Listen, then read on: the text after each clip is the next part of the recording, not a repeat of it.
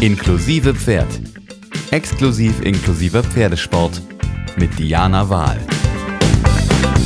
Willkommen zum Inklusive Pferd Podcast. Bei uns dreht es sich alles um das Thema Inklusion im Reitsport. Ich bin Diana Wahl, ich bin selbstständige Fotografin und ja, habe vor drei Jahren das Projekt als Fotoprojekt gestartet und jetzt haben wir uns zusammengetan, da was Größeres draus gemacht. Inklusive Pferd wächst. Jetzt haben wir den Podcast, das ist jetzt schon die zweite Folge und ich freue mich total, heute Julia Porzel zu Gast zu haben und die darf sich jetzt mal selber vorstellen. Ja, hallo, ich bin Julia.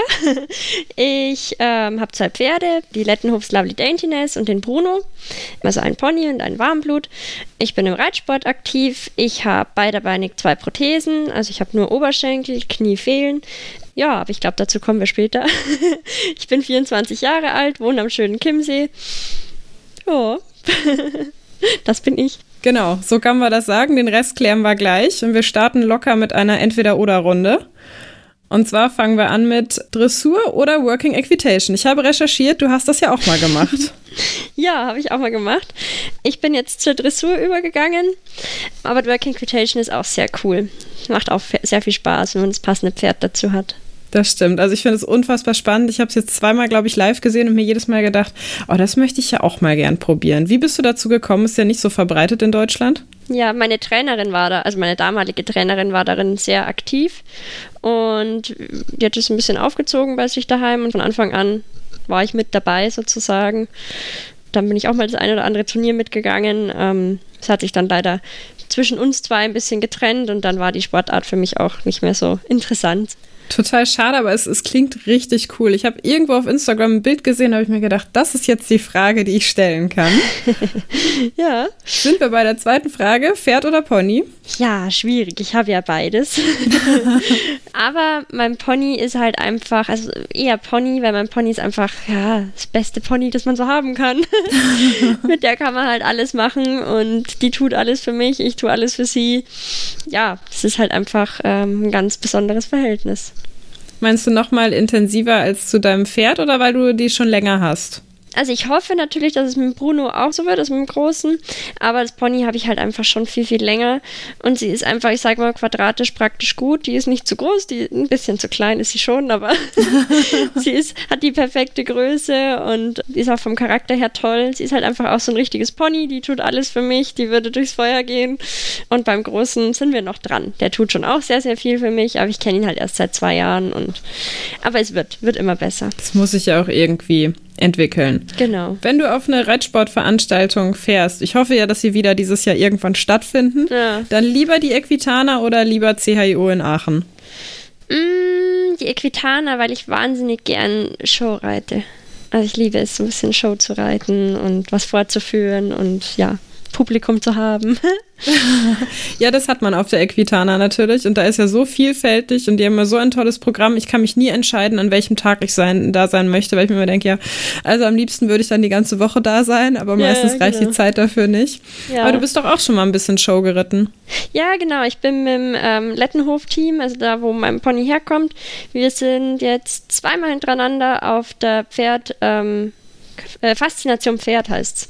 Da sind wir fünf Tage Show geritten und einmal oder zweimal auch schon im Galaabend und das war richtig cool. Das ist halt echt eine coole Erfahrung, wenn man mhm. da mal mit dabei sein darf. Also das habe ich bisher noch nicht ausprobiert. Ich habe schon viel, sehr viel gemacht, aber so Show bisher noch nicht. Aber das ist schon cool. Also es muss ein sehr cooles Gefühl sein, wenn die Halle dann so voll ist und man da dann ähm, mit Scheinwerfern und so reinkommt. Das, es sieht schon sehr gut aus und fühlt sich bestimmt mindestens genauso gut an. Ja, und das Krasseste ist einfach, wenn alle klatschen. Ich durfte auch mal in der Frankfurter Festhalle reiten. Da haben wir sozusagen den Parasport vorgestellt und es war direkt nach der Grand Prix-Kür oder direkt davor. Auf jeden Fall war die gesamte Halle komplett voll und ich und mein Pony da drin so. das war richtig cool, muss ich sagen. Oh, Gänsehautmoment, richtig ja, gut. Ich habe zwar nicht so wahnsinnig viel zusammengebracht, aber wir waren alle ein bisschen nervös. Egal, dabei sein ist alles. Einmal Festhalle. Genau, war echt der Hammer. Und wenn wir jetzt bei den Großen im Sport schauen, bist du dann eher so Team Ingrid Klimke oder lieber Isabel Wert? Ingrid Klimke. ja, die ist auch einfach so sympathisch. Also, ja. und irgendwie kann sie gefühlt alles. Also. Genau. Heute gehe ich mal Spielseitigkeit, morgen springen, ach, und dann starte ich doch nochmal in der Dressur und ich finde, genau so soll es halt sein. Also, ja, für mich schon auch ein großes Vorbild. Total. Sowas von faszinierend. Also ich bin da echt absolutes Fangirl. Ja, ich auch. Wenn du ohne Sattel oder ohne Trense reiten würdest, auf was würdest du eher verzichten? Ich würde auf meine Trense verzichten, weil mein Sattel gibt mir schon ziemlich viel Halt und Sicherheit. Also vielleicht so ein bisschen Schrittreiten auf der Dainty ohne Sattel, ja. Aber für die schnelleren Gangarten brauche ich definitiv meinen Sattel. es geht mir tatsächlich auch so. Also ich verzichte lieber auf die Trense als auf den Sattel. Okay. Ohne wird es dann doch ein bisschen rutschig. Also auch mit Ja. Beinen, das ist ähm, nicht so schön. Okay. Ähm, Jungpferd oder lieber etwas sicheres, ausgebildetes? Ähm, tatsächlich ein sichereres, ausgebildetes, weil es ist eh schon alles spannend genug. und dann habe ich lieber ein Pferd, das Bescheid weiß, das alles macht, so wie es soll und das vielleicht auch schon Turniererfahrung hat und dann vielleicht auch so ein bisschen meine Nervosität einfach wettmacht und wir halt gleich losstarten können. Ja, das ist viel wert, wenn die schon ein bisschen abgeklärt sind, ein bisschen schon was gesehen Genau. haben und man sich selber auch drauf entspannen kann und dann nicht ganz so gestresst vielleicht in eine Situation reingeht, weil man natürlich weiß, okay, ich habe das noch nie gemacht oder bin da nicht so versiert und mein Pferd auch nicht. Das Genau. ist dann so doppeltes Chaos. Ja, von dem her glaube ich schon so ein bisschen ausgebildet ist schon ganz gut für mich. Das stimmt. Gamaschen oder Bandagen? Bandagen, die sind einfach viel schöner. Ja, ein bisschen Dressurreiter muss man ja auch sein. Also ich finde Bandagen, es sieht schon schick aus. Ja, und diese neuen Fellgamaschen, die finde ich aber auch schön mittlerweile. Stimmt, das ist so ein guter Kompromiss, finde ich. Da kann Gell? man dann Ja. ein bisschen schicker Genau. und es ist auch nicht so ganz so hart wie so Hartscheigermaschen und es geht einfach schneller und man muss nicht täglich die Dinger waschen und dieses ewige Aufwickeln, das ist das Schlimmste an der Sache. Oh ja. Oder Bandagen waschen ist auch ein bisschen anstrengend. Wenn man dann tausend gleichzeitig wäscht, dann hat man hinterher so ein riesiges Knäuel, Genau. was man nie wieder auseinander bekommt. genau. Dann war ganz brav die Unterstützung von der Mama, wenn wir irgendwie Bandagenwaschtag, dann sitzen wir beide da und entknoten und wickeln wieder auf. Das ist immer ein bisschen, ja, anstrengend. Das stimmt. Bei der Haltung, Box oder Offenstall? Mm, Box mit ganz viel Koppelgang. Das ist einfach eine gute Kombi. Ne? Dann ist man ein bisschen flexibler oft als im Offenstall, gerade wenn man da dann schauen muss, wie ist die Konstellation von Pferden. Klappt ja auch nicht bei jedem. Ja, und mir ist ganz wichtig, dass die in der Gruppe draußen stehen, dass die auch lang und auf großen Koppeln draußen stehen, weil es bringt jetzt auch nichts, wenn die auf einem kleinen Paddock eingesperrt draußen sind. Das bringt jetzt für mich nicht so viel, wo die halt auch mal ihre Energie loswerden können. Das ist schon sehr wichtig. Das stimmt. Ähm, lieber traben oder galoppieren? Ähm, auf dem Bruno definitiv traben. Der hat so einen riesen Galopp, den kann ich irgendwie noch nicht richtig sitzen und da habe ich auch noch ein bisschen Respekt vor. Und auf meinem Pony, also auf der Dainty, da galoppiere ich tatsächlich lieber, weil die so ein bisschen unbequem ist im Trab und wir irgendwie im Galopp zurzeit harmonischer unterwegs sind. Hat die so einen typischen Pony-Nähmaschinentrab oder? Es geht, es geht. Also sie macht schon ja große Tritte und sie schwingt auch, aber sie ist einfach nicht die bequemste zu sitzen. Aber gerade bei den Großen, gerade wenn die dann loslegen im Galopp, da verstehe ich schon, dass man da lieber trabt, weil manche haben ja eine Riesenübersetzung. Da muss man erstmal mitkommen. Ja, genau. Und Bruno hat die Riesenübersetzung. Der ist der Wahnsinn. Der hat eine Galoppade für eine 10 gefühlt. Das sind dann so die Pferde, wo dann dann drei Galoppsprünge macht und dann ist die Hallenseite auch wieder vorbei. Genau. Also zwei für die kurze und drei für die lange Seite. Genau, man kommt da schnell rum. Lieber eine Stute oder lieber ein Wallach? Du hast ja beides, also den optimalen Vergleich. Ja, finde ich auch sehr, sehr schwierig zu sagen. Mm, Ich bleibe bei beidem. Weil der Wallach, der ist einfach immer gut drauf. Zu dem kommst du, der sagt immer, oh, ist ja schön, dass du da bist, hast du was zu essen. Und mag auch alle anderen Pferde. Und ja, und die Dainty, die ist halt so, wie sie halt drauf ist. Die sagt dann, ja, hallo, schön, gibt's was zu essen? Ähm, okay, nein, ja, dann machen wir halt nichts. Also für die ist so sehr tagesformabhängig, ob sie mich jetzt heute gut findet oder nicht. Und sie mag auch andere Pferde, nur solange sie sie nicht wirklich anschnüffeln oder so. Das ist ihr schon zu nah. sie haut dann nicht oder so, aber sie hat einfach gern ihren, ihren Abstand für sich. Also es ist schon so eine typische Stute. Oh ja. Also eine Vollzeitstute, so eine habe ich auch. Die sind echt ein bisschen anstrengend manchmal. Aber wenn man sie auf seiner Seite hat, dann tun die alles. Eben, das wollte ich auch gerade sagen. Dann hat man halt wirklich einen Partner. Aber eigentlich sind beide Charaktere sehr, sehr cool. Ja, wenn man gerade beides hat, dann, dann hat man es ja auch eigentlich ganz entspannt. Weil wenn die Stute den einen Tag sagt, oh, nee, heute habe ich nicht so, dann hast du immer noch einen braven Wallach, der sagt, ja, ich habe eigentlich jeden Tag gute Laune. Ja, wir können das natürlich täglich machen. Das ist gar kein Problem. Stimmt, so ist es. Da hast du recht. Reitest du lieber auf Trense oder auf Kandare? Auf Trense. Mm, das ist, finde ich, einfach insgesamt weniger im Maul fürs Pferd und diese ganzen Zügel. Ich kann, also meine Zügel laufen zwar zusammen zu einem, ähm, aber trotzdem hat man irgendwie so immer so, so viel Zeug am Pferd und die Pferde haben so viel im Maul und ich dann irgendwie eigentlich ja, nicht wirklich in der Hand, aber rein theoretisch ja schon. Also es ist, ich bin lieber auf Trense unterwegs. Ja, wenn es auf Trense gut klappt, dann steigern kann man ja immer noch und das ist so das Mittel der Wahl erstmal. Ich finde es einfach bedeutend entspannter. Auf Trense muss man sich nicht viel Gedanken machen und die Sache läuft. Auch wenn es auf Kandare, also ich reite auch gern auf Kandare. Ich finde das, manchmal brauche ich das, um mich spontan wie ein Dressurreiter zu fühlen. Dann denke ich mir, ach ja. Das stimmt. Ich bin Pony tatsächlich ganz lang auf Kandare geritten. Ähm, aber aktuell zurzeit tatsächlich nur auf Trense. Aber ich hoffe ja, dass wir uns mal, äh, ne, unsere Kandaren-L dieses Jahr mal gehen und dass wir dann wieder die Kandare auspacken. Ja, mach das. Solche Dinger, ne? Wir sind Schmuckstück, die im Schrank hängen und manchmal muss man sie dann doch mal ausführen. Das ist immer irgendwie schön. Ja, genau. Lieber auf dem Platz reiten oder in der Halle? Ja, das haben wir uns letztens tatsächlich auch, also Freundin und ich, wir haben uns das auch gefragt. Ähm, ich glaube tatsächlich lieber in der Halle, weil irgendwie auf dem Platz bin ich dann unkonzentriert und das Pony unkonzentriert oder der Bruno unkonzentriert und dann, ähm, ja, dann kriegen wir irgendwie nicht so richtig was zusammen. Also ich gehe tatsächlich zum Dressurreiten lieber in die Halle. Ja, tatsächlich, ich, ich reite auch im Sommer in der Halle. Ich, ich weiß nicht, ich kann mich da irgendwie besser konzentrieren genau. und man genau. hat auch eben Spiegel und da ist nicht so viel, was ablenkt. Ja, ja unser Platz ist auch ein bisschen größer, also der ist breiter als ähm, 20 Meter und irgendwie kriege ich dann auch keine ordentlichen Hufschlagfiguren zusammen und ja, ich komme da irgendwie nicht, noch nicht so richtig zum Reiten. Vielleicht kommt das ja noch. Bestimmt. Lieber der Turnierreiter oder gern mal am Wochenende durchs Gelände bummeln? Ah ja, auch beides. Ich kann mich immer nicht entscheiden. ich gehe total gerne ins Gelände, aber ich reite auch wahnsinnig gern Turnier. Man kann ja auch beides machen. Genau. Das ist ja kein Problem. Wenn so viele Paraturniere gibt es doch auch gar nicht, dass man da in großen Turnierstress verfallen könnte, oder? Eben. Also es sind so zwei, drei Monate, die ein bisschen stressig sind. Also so Mai, Juni, Juli. Da geht mhm. schon ja ein bisschen rund. Aber der Rest ist sehr entspannt eigentlich. Dann bleibt ja noch genug Zeit, um ausreiten zu gehen. Genau. Was ist dein Special Feature, beziehungsweise wie wird dein Handicap sichtbar und wie, mhm. wie kamst du dazu? Schon von Geburt an habe ich keine Beine, also keine Knie, keine äh, Unterschenkel und dann auch keine Füße.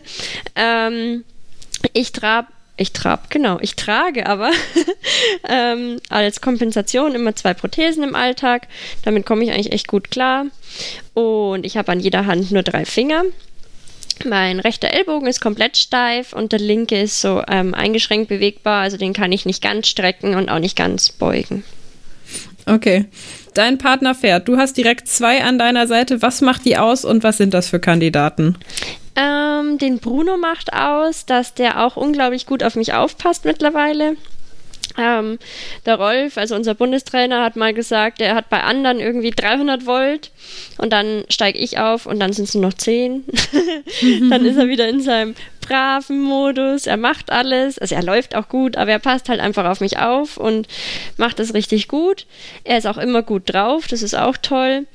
Und Pony macht aus, die ist einfach, ja, die ist ein kleines Schätzchen. Die ist einfach super gut. Die ist, ja, die versteht mich immer. Die beim Reiten, sie weiß irgendwie jede Hilfe einzuordnen und macht auch dann so ihr Ding. Und wenn sie was gelernt hat, dann kann sie das auch und kann das auch immer abrufen. Und ist auch total sicher. Also auf ihr brauche ich jetzt nicht wirklich Angst haben, dass sie irgendwie mich verliert. die passt auch auf mich auf. Und die ist einfach top, weil mit der kann ich ins Gelände gehen, mit der kann ich Show reiten, mit der kann ich aufs Turnier gehen. Ähm, ja, das sind zwei wirklich tolle Pferde, wo ich da habe. Wie ist das denn jetzt? Ähm, hast du dich schon schlau gemacht? Ich habe es nur am Rande so gehört.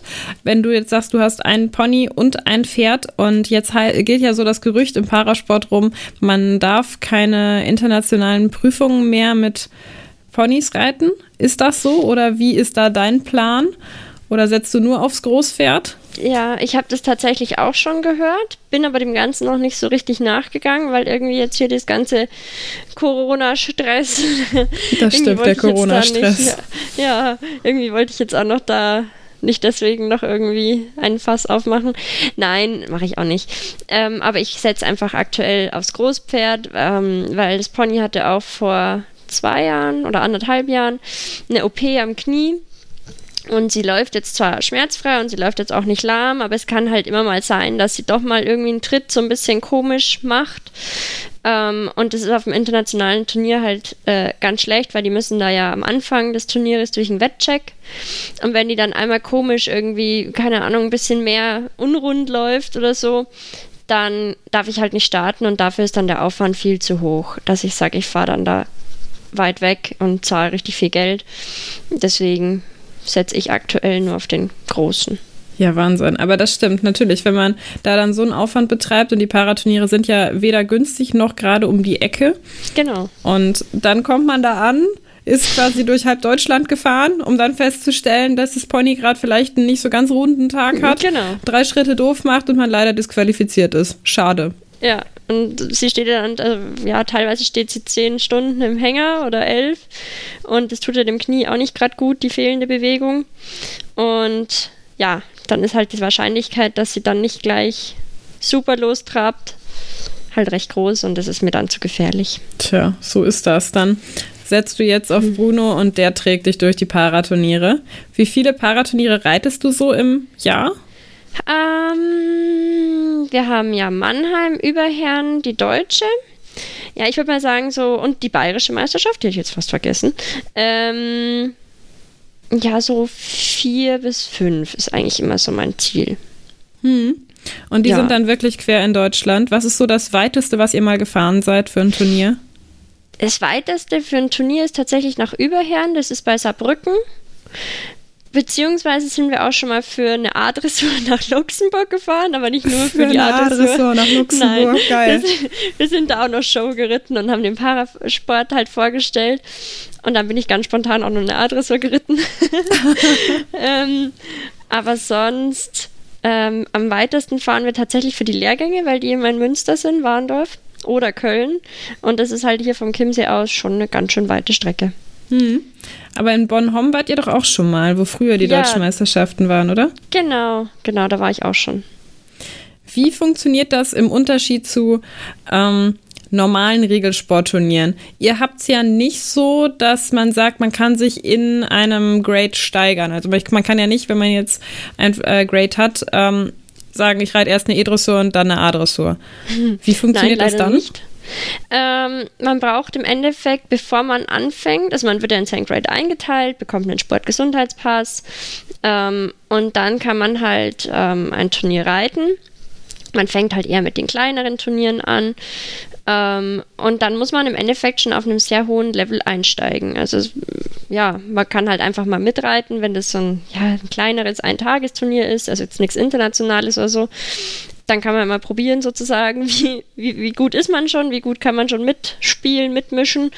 Ähm, ja, und sonst muss man halt tatsächlich echt mit, dem, mit den hohen Anforderungen schon beginnen. Und das ist zwar ein bisschen schwierig, wenn man halt auch die jungen Pferde schlecht ja, ins Turnierreiten so richtig ranführen kann, weil die müssen halt gleich alles geben. Aber das geht. Ich habe es auch geschafft. Also doch ein eigentlich relativ großer Unterschied so im Vergleich zu dem Regelsport, wo man ja immer die Möglichkeit hat, abgesehen davon, dass alle Turniere um die Ecke sind, man nie weiter als ein Stündchen mal fahren muss. ja. Und äh, man sich natürlich überlegen kann, reite ich eine A-Dressur oder fühle ich mich doch schon bereit für eine L-Dressur und dann im Parasport wirst du ins kalte Wasser geworfen, friss oder stirb, reite deine Aufgabe und gut ist die Nummer. genau, und man hat halt auch, was ich finde ich im, ähm, im Regelsport ein super Ding ist, dass man mehrere Prüfungen an einem Tag reiten kann. Also ich kann aus der A raus und mir denken, ah, war gut, ich gehe noch in die L. Oder war ja nix und ich lasse es. Oder gerade erst recht. Also so ein bisschen, man kann so ein bisschen variieren. Und beim Parasport hast du halt an dem einen Tag deine eine Prüfung. Oder wenn du viel Glück hast, ist vielleicht noch am gleichen Tag die Kühe, aber eher nicht. Und das ist, finde ich, auch ähm, ein bisschen schwierig dann. Aber wenn man es anders macht, werden wir viel zu wenig Menschen. Also es sind jetzt eh noch nicht so wahnsinnig viele Teilnehmer. Und wenn wir jetzt das noch nach Schwierigkeitsklassen irgendwie aufteilen würden, dann wird jeder nur noch gegen sich selber starten. Und das wäre ja auch irgendwie nix. Ja gut, das wäre tatsächlich auch nicht so zielführend. Wie viele Parareiter gibt es so grob? Also gibt es da irgendwie so ein, äh, so weiß nicht, also in was für Regionen bewegt man sich? Redet man da über 100 oder unter 100 oder 1000? Oder ich habe gar keine Ahnung, wie groß die ganze Sache ist. Ja, also ich denke mal, in Deutschland sind so, ich würde mal, also ich schätze jetzt und will jetzt auch keine Garantie für geben, aber ich würde mal sagen, so 100 bis 150 Parareiter aktiv. Ah ja, Also aktiv. Es gibt natürlich mehr, aber so aktiv am Turnier würde ich mal sagen. So um den Dreh. Aber klar, dann kann man sich natürlich vorstellen, dass da die Konkurrenz gerade auf den nationalen Turnieren nicht ganz so, also dass da gar nicht so viele Leute in einem Grade, die sind ja Mhm. auch noch untereinander aufgeteilt, Ja, ähm, dass man dann gar nicht so viel Konkurrenz an Anzahl hat. genau, so ist es. Wie funktioniert das genau mit den Grades? Also ich überlege mir jetzt, ähm, ich bin vom Pferd geflogen und irgendwas passt nicht mehr. Ich äh, überlege mir, ist der Parasport was für mich? Was mache ich dann? Also wie komme ich in den Parasport? Ich würde auf die Seite, also auf die Homepage gehen vom DKTHR, also vom Deutschen Kuratorium für therapeutisches Reiten. Da gibt es dann auch den Reiter ähm, Parasport oder Leistungssport. Und da kann man dann, da, also da findet man schon einige Leitlinien bzw. Hilfen. Und dann nimmt man mal Kontakt auf, zum Beispiel mit der Almut, die ist auch beim Kuratorium ähm, im Endeffekt für uns zuständig. Dann geht man zu einem Arzt, der dafür ausgebildet ist, einen selber zu graden, also einen einzustufen in sein Grade. Der schaut dann, was kann dein Körper, was kann er nicht, wo hängt's, ähm, kann man das kompensieren. Und der vergibt dann sozusagen immer eine Anzahl an Punkten und dann wird man in ein Grade eingeteilt. Dann bekommt man einen Sportgesundheitspass, wo dann auch die ganzen Hilfsmittel drinstehen, also zum Beispiel mit zwei Gärten oder an den Zügeln zu Schlaufen zum Greifen oder einen Spezialsattel, je nachdem, was man halt so braucht. Ja, und dann kann man eigentlich schon loslegen mit kleinen nationalen Turnieren. Und um international starten zu können, äh, muss man sich dann nochmal international graden lassen. Aber das ist noch, ja, das muss man dann auf dem Turnier selber und das läuft dann auch eigentlich hauptsächlich über das Kuratorium. Und ja, das Kuratorium ist da immer ein sehr guter Ansprechpartner. Das klingt gut. Wie funktioniert das nun? Jetzt habe ich, äh, jetzt bin ich gegradet. Was gibt es für Grade und welches Grade darf was reiten? Also es gibt Grade 1 bis 5. Grade 1 ist am stärksten behindert, die reiten nur Schritt. Grade 2, das ist jetzt zum Beispiel mein Grade, wir reiten Schritt und Trab. Dann gibt es Grade 3, die reiten Schritt und Trab und in der Kür dürfen die auch schon galoppieren. Also die reiten halt deutlich mehr Trab wie jetzt wir. Ähm, Grade 4 ist dann schon so ein bisschen an eine L-Dressur angelehnt von den Lektionen her. Und Grade 5 ist im Endeffekt, hat auch schon M-Lektionen in der Aufgabe drin. Genau, die haben halt dann sehr geringe Einschränkungen. Also da fehlt dann irgendwie an einem Körperteil etwas oder haben halt eher kleinere Einschränkungen. Ist es möglich, zwischen den Grades zu wechseln? Oder kann es sein, dass man rauf oder runter gestuft wird? Oder wie oft muss man sich da neu graden lassen? Gibt es da irgendwie eine Regelung, dass man quasi das einmal im Jahr überprüfen lassen muss, wenn sich was verbessert, verschlechtert? Oder wie geht das? Das kommt darauf an, ob man jetzt eine fortschreitende Erkrankung hat oder nicht. Also bei mir ist es jetzt so, mein Handicap bleibt ja so, wie es ist. Da verändert sich jetzt ja nichts. Ich muss jetzt nicht zum regelmäßigen Überprüfen. Wenn man aber ein Handicap hat, das sich verändert, dann muss man das schon, ich glaube, alle zwei Jahre, denke ich, ich will jetzt nichts Falsches sagen, muss man das überprüfen lassen und dann kann man natürlich auch runter- oder hochgestuft werden im Grade. Genau, und man kann aber selber nicht mehr wählen. Also früher war es möglich, dass man sagt, ich bin zwar eigentlich Grade 2, habe aber so ein tolles Pferd, beziehungsweise komme besser in Grade 3 zurecht, dann durfte man auch in Grade 3 starten. Das darf man aber jetzt nicht mehr. Man muss jetzt in seinem Grade starten, in dem man auch eingegradet ist. Ah ja. Also reitet man quasi, ich will ja nicht sagen, immer die gleiche Aufgabe, wenn man einmal sein Grade hat. Wie macht man das denn dann, dass die Pferde die Aufgabe nicht sowieso schon komplett auswendig können und einem alles vorwegnehmen und man nur noch Beifahrer ist? Ja, also ich bin nicht so der wahnsinnige Aufgabenreiter. Ich übe die einfach nicht so viel daheim, beziehungsweise immer nur Teile davon. Ähm, und es sind ja immer drei verschiedene Aufgaben. Man hat ja eine Kür, dann hat man den Teamtest und die Championatsaufgabe. Das sind dann schon mal drei verschiedene. da weiß das Pferd dann, wird schon ein bisschen verwirrt, weil zum Beispiel bei mir ist sehr viel mit Volten und Zirkel und da kann sich das Pferd dann nicht merken, wo sind wir jetzt gerade. das ist ganz praktisch. Und die Aufgaben wechseln alle vier Jahre. Also immer nach den Paralympics werden neuen, neue Aufgaben gestellt. Das ist ja beruhigend. Ich hatte schon die Angst, man muss den Rest seines Lebens immer die gleiche Aufgabe reiten. Nein, Gott sei Dank nicht. Ja gut, dann hat man jetzt zumindest alle vier Jahre so ein bisschen Abwechslung, also quasi wie bei der FN, wo auch mal neue Aufgabenhefte rauskommen. Genau. Dass man da auch ein bisschen Abwechslung hat. Genau. Wie bist du zum Reiten gekommen? Also du bist ja nicht äh, auf die Welt gekommen und hast dir gesagt, so, jetzt werde ich Parareiter?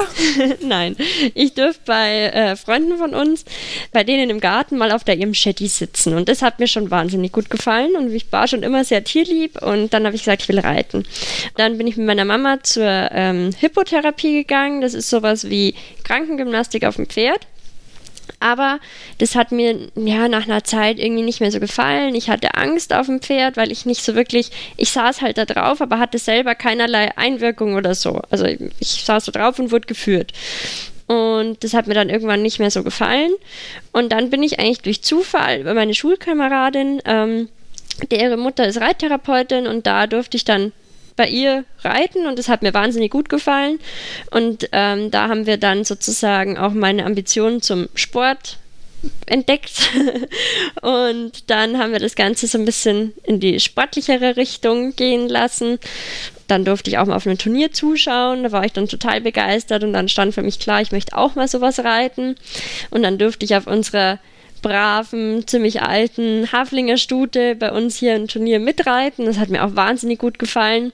Und dann stand für mich im Endeffekt klar, dass ich ein eigenes Pferd möchte und mit dem auch Turniere starten will. Und dann ist 2013 die Dainty bei mir eingezogen.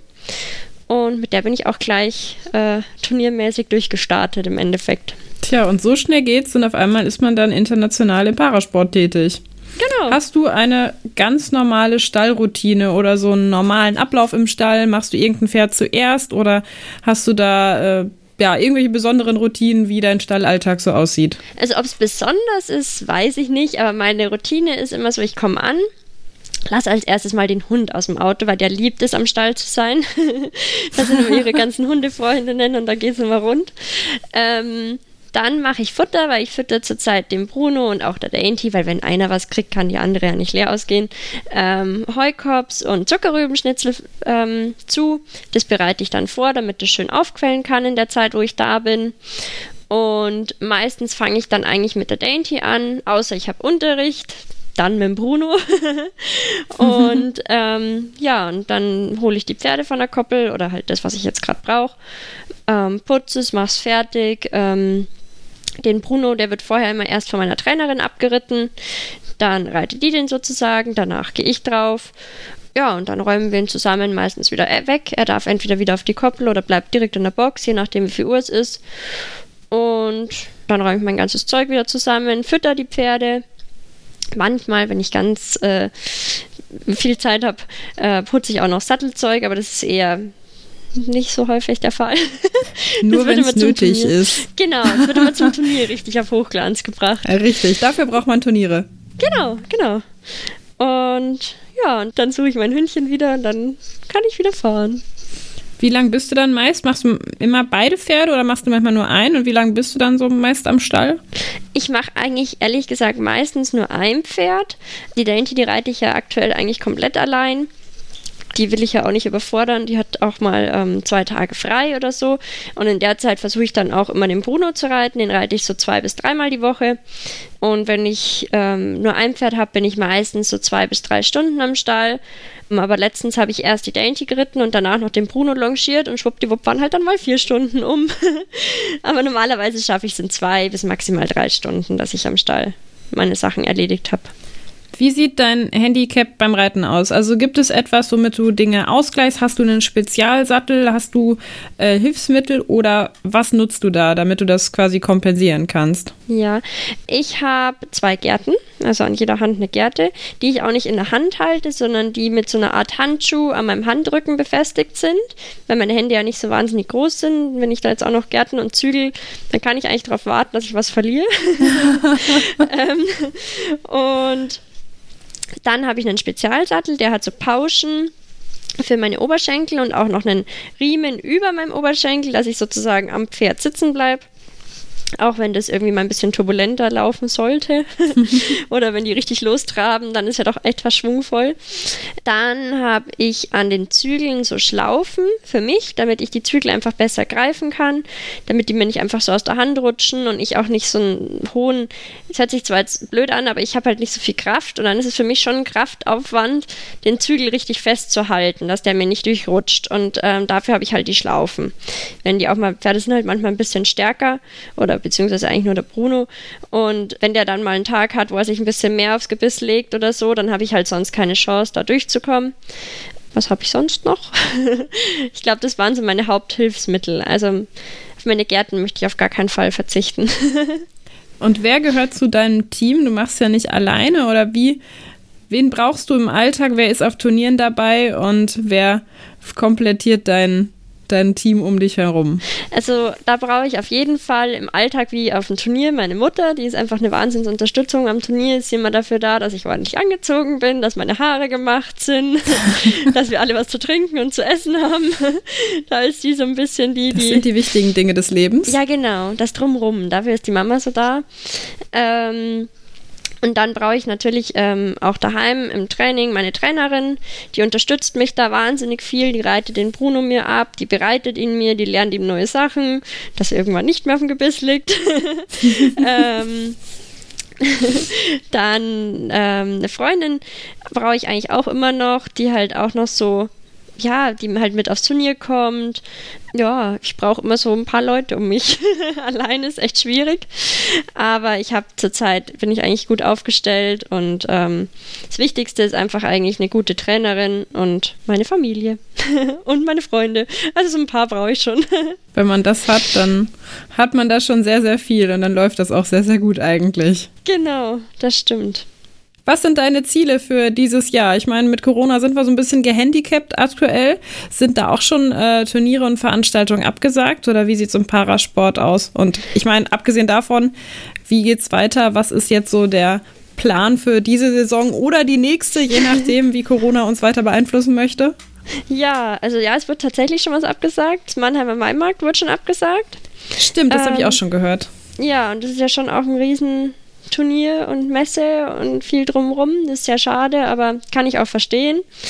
Und die Lehrgänge wurden auch schon abgesagt. Im April hätten wir einen gehabt. Der findet leider nicht statt. Ähm, und von dem her weiß ich jetzt gar nicht so genau, wie für mich diese Saison ausschauen wird. Aber ich würde eigentlich wahnsinnig gerne auf der deutschen Meisterschaft starten, bei der Pferd International. Ähm, und ich hätte eigentlich gern mit Bruno dieses Jahr so drei bis vier internationale Turniere mitgenommen. Ob das jetzt so funktioniert, weiß ich nicht. ich kann es mir irgendwie noch nicht so vorstellen, aber sonst halt nächste Saison. Und mit dem Pony möchte, möchte ich dieses oder halt dann nächstes Jahr, aber da habe ich ein bisschen mehr Hoffnung, dass das dieses Jahr was wird. ähm, die ein oder andere L-Dressur gehen. Mal schauen. Ja, das ist doch ein gutes Ziel, aber das halte ich für realistisch. Ich meine, die hat doch echt Gang, also ja. bewegen kann sich das Pony. Die Lektionen kann sie mittlerweile auch schon echt gut. Jetzt müsst ihr es nur noch kombinieren, ne? Genau, und halt auf dem Turnier auch noch zeigen können. Richtig, das ist meist so das, woran es dann scheitert, was man zu Hause alles kann. Weltmeister im Training und genau. auf Turnier spontanes Blackout. Genau, so ist es. Aber das wird. Umso mehr man Turnier reitet, umso besser wird's. Das stimmt. Und ich meine, wir haben ja dieses Jahr jetzt Zeit zu trainieren ohne Ende. Solange die Reitstelle nicht dicht gemacht werden, können wir trainieren, bis wir umfallen. Und genau. ja, wenigstens haben wir dann einen Vorteil. Eben. Mit längere Vorbereitungszeit und können dann topfit wieder zurückkommen. das stimmt. Hast du ein Lebensmotto oder etwas, was so, ja, wie sagt man das so, was dich so, so ein Spruch oder so, der dich im Alltag begleitet, wo du sagst, so, ja, das ist so das, wovon ich überzeugt bin, irgend so ein Motto? Ja, tatsächlich ist es so, ähm, geht nicht, gibt's nicht eigentlich, ist so ein bisschen mein Motto, weil ich mir immer denke, ja, geht nicht, gibt's einfach nicht. Es geht schon irgendwie. Also selbst wenn es anders ausschaut oder wenn es länger dauert, man kriegt es dann schon auf die Reihe, auch wenn man eine Einschränkung hat. Ich wollte zum Beispiel, als meine Freundin damals, die hat Inlineskaten gelernt und ich wollte es unbedingt auch können. Irgendwann habe ich dann festgestellt, Inlineskaten ist für mich jetzt eher nichts. Ich mache Rollschuhlaufen. und dann bin ich halt Rollschuh gelaufen. Ich bin den einen Nachmittag, ich weiß nicht mehr, wie oft ich hingefallen bin. Es war mir dann eigentlich egal. Ich bin dann immer wieder aufgestanden und am Ende des Tages konnte ich Rollschuh laufen mit zwei Prothesen. Und Und ja, das zeigt einem, finde ich halt, dass wirklich alles irgendwie funktioniert und man vielleicht mal eine Unterstützung braucht, aber ja, dass man auf jeden Fall alles hinkriegt und mit den passenden Hilfsmitteln oder wie auch immer funktioniert das dann schon.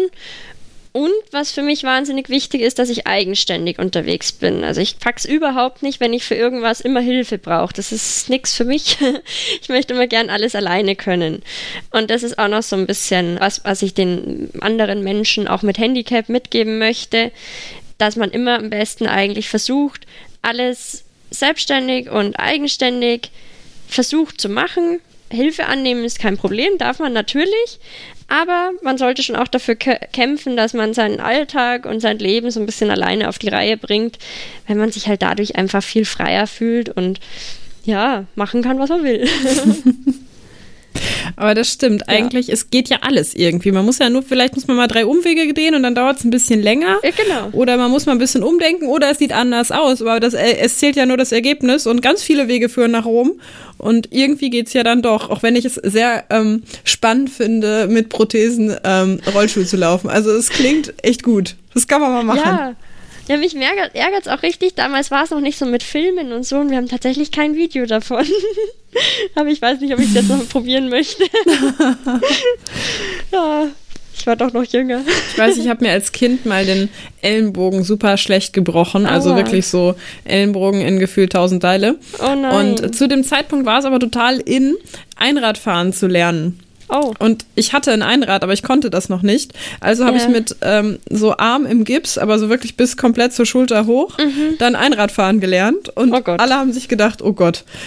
Aber es geht. Und da denke ich mir, ja, also man wird das schon hinkriegen, irgendwie. Genau, so ist eigentlich auch mein Motto. Und stimmt ja auch. Meistens funktioniert Und ich habe mir tatsächlich auch vor zwei Jahren, drei Jahren, drei Jahren, habe ich mir auch den Arm gebrochen, den rechten Ellbogen, der ja steif ist. Also so kompliziert war es jetzt bei mir nicht. ähm, und am Anfang dachte ich mir so, oh Gott, ich kriege ja gar nichts hin, allein. Aber so nach den sechs Wochen, wo ich den Gips hatte, konnte ich dann halt auch ohne meinen rechten Arm überleben. Hat dann auch funktioniert.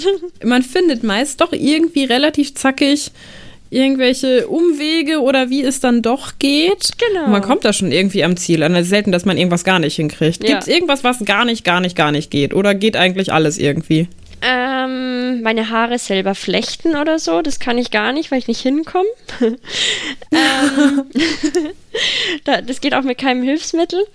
Ähm, für einen Pferdeschwanz machen habe ich tatsächlich ein Hilfsmittel. Das ist so ein Gummi, der sich dann so zusammenzieht sozusagen. Da ist wie so ein Zipper dran. Ja, das sind so Sachen. Oder halt vom Boden auf dem Pferd aufsteigen oder so, das funktioniert nicht. Ähm, Fliegen ist leider noch nicht erfunden für, für, mich. Ja, aber das sind so kleine Sachen, die ich allein wirklich gar nicht hinkriege. Aber das ist ja eigentlich im Vergleich zu so einem, ich sag mal, kompletten Leben ein Pingelkram, der nicht funktioniert. Ja, das alles andere genau. funktioniert also ja. Das also Wichtige kriege ich. Ich glaube, auf selber flechtende Haare, ich finde das sowieso immer ganz schön, wenn jemand anders die Haare macht. Ich finde das immer sehr entspannend. Aber ja. also wenn das das Einzige ist oder fast das Einzige, dann ist es ja eigentlich sehr, sehr entspannt. Total, ja. ja ich habe jetzt ja auch die Sportprothesen bekommen, mit denen ich sozusagen joggen kann. Und da hatte ich am Anfang immer das Problem, dass meine Arme zu kurz waren. Ich kam, wenn ich am Boden war, nicht mehr alleine hoch. Also wenn es mich mal irgendwie geschmissen hat oder so, dann kam ich allein nicht auf. Und das hat mich wahnsinnig gemacht. Das kann ich verstehen. Man ist dann ja immer auf irgendwen auf, angewiesen, der einen zur Not wieder da hochhilft. Genau, und das fand ich furchtbar. Und ja, jetzt haben wir die letzte Woche kürzer gemacht, also haben die Rohre darin gekürzt. Ja, und jetzt komme ich auch allein mhm. auf. Da habe ich mich so gefreut, als es dann funktioniert Stimmt, hat. Stimmt, ich habe noch ein Video gesehen von dir, wie du wieder alleine aufstehst. Genau, das habe ich in Instagram gehabt. Und ja, das finde ich total super. Hat mir wieder gezeigt, es geht schon, wenn man will. Macht es denn jetzt vom Laufen einen Unterschied, wie du es, jetzt läufst, wenn die ja. kürzer sind, als wenn die länger sind? Oder? Ja, also wir, wir dachten eher, dass ich dadurch langsamer werde, mm, weil ja die Schritte kürzer werden. Aber bisher oder aktuell fühle ich mich damit tatsächlich wohler mit den kürzeren. Mhm. Hast du noch irgendetwas, was du schon immer loswerden wolltest? Eigentlich hast du mit deinem Lebensmotto geht nicht, gibt's nicht schon so einen schönen Abschluss, aber vielleicht hast du ja noch irgendetwas, ähm, wo dir bisher immer die mediale Bühne gefehlt hat, etwas loszuwerden und jetzt wäre der Moment. Also im Endeffekt will ich jedem mein Motto mitgeben, will sagen, probiert's aus, macht, was äh, immer ihr Bock drauf habt und versucht es einfach. Ja, und sonst habe ich sonst noch was zu sagen. Ähm, also ich möchte mich halt eigentlich hauptsächlich bei so den ganzen Leuten, die mich immer tatkräftig unterstützen, auf jeden Fall mal bedanken, wenn ich jetzt schon mal so die Plattform dafür habe. ich hoffe, ihr hört das an. Ähm, ja, und sonst. Wo kann man dich ähm, verfolgen, wenn man sagt, boah, die Julia ist cool, reiten kann sie, laufen kann sie seit neuestem auch. Ähm, coole Sache, ich möchte davon mehr sehen. Wo erreicht man dich auf Social Media? Ich habe eine Facebook-Seite, die heißt Lettenhofs Lovely Daintiness und Bruno. Auf der bin ich aber tatsächlich nicht mehr so aktiv. Hätte ich auch nie gedacht. Ich bin jetzt tatsächlich auch aktiv auf Instagram. und da ähm, habe ich meine eigene Seite, die heißt julia.porzelt. Und da nehme ich euch so gut es geht mit durch meinen Alltag, ähm, poste regelmäßig was. Ja, und versuche möglichst viel von mir da preiszugeben und auch interessant zu zeigen, ja, darzustellen. Also ich folge dir immer total gerne und finde das super interessant, da mal so hinter die Kulissen zu schauen, auch wenn du da am Laufen bist und ich mir denke, ja, das sieht schon gar nicht schlecht aus, bald hängt sie mich ab, dann habe ich ein Problem. Ich glaube, das ähm, dauert noch. Nee, richtig, richtig gut. Ja dann würde ich eigentlich sagen, vielen, vielen Dank für deine Zeit. Gerne. Dass wir es noch einmal, für die Podcast-Hörer wissen das ja nicht, wir haben schon einmal dieses Interview geführt. Leider war ich zu dusselig, ähm, die Technik richtig zu bedienen. Aber mit Julia quatsche ich auch gerne noch ein zweites Mal. Das war jetzt, glaube ich, nicht das Problem. Falls es ein drittes Mal gibt, schaffen wir es auch nochmal. alles für den Podcast. Genau. Tun ja alles äh, für guten Content.